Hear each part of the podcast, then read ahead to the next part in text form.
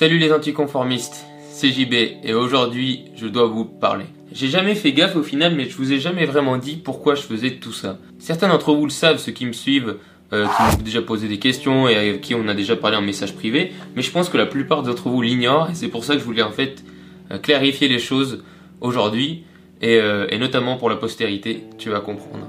Si tu te demandes pourquoi je fais quoi, je vais t'expliquer ce que j'entends par là. Pourquoi je crée du contenu?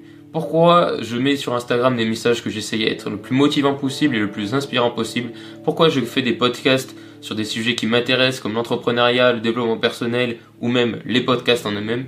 Pourquoi est-ce que j'ai fait des tutos sur des podcasts et que j'ai même fait des trucs sur les réseaux sociaux et plein de sujets différents? Pourquoi est-ce que je fais tout ça? Mon objectif il est double et je pense qu'avoir un double objectif c'est le point commun de tous les créateurs de contenu honnêtes. Mon premier objectif, et c'est ce pourquoi je le fais principalement, c'est mon objectif que je vais dire euh, altruiste. Cet objectif-là est extrêmement simple. C'est que je veux que chaque personne qui me suit, peu importe sur quelle plateforme, tout ça, je m'en fiche, fasse ce qu'elle aime profondément. Qu'est-ce que j'entends par faire ce qu'elle aime? C'est tout simplement que cette personne se lève tous les jours avec le sourire, tous les jours avec un objectif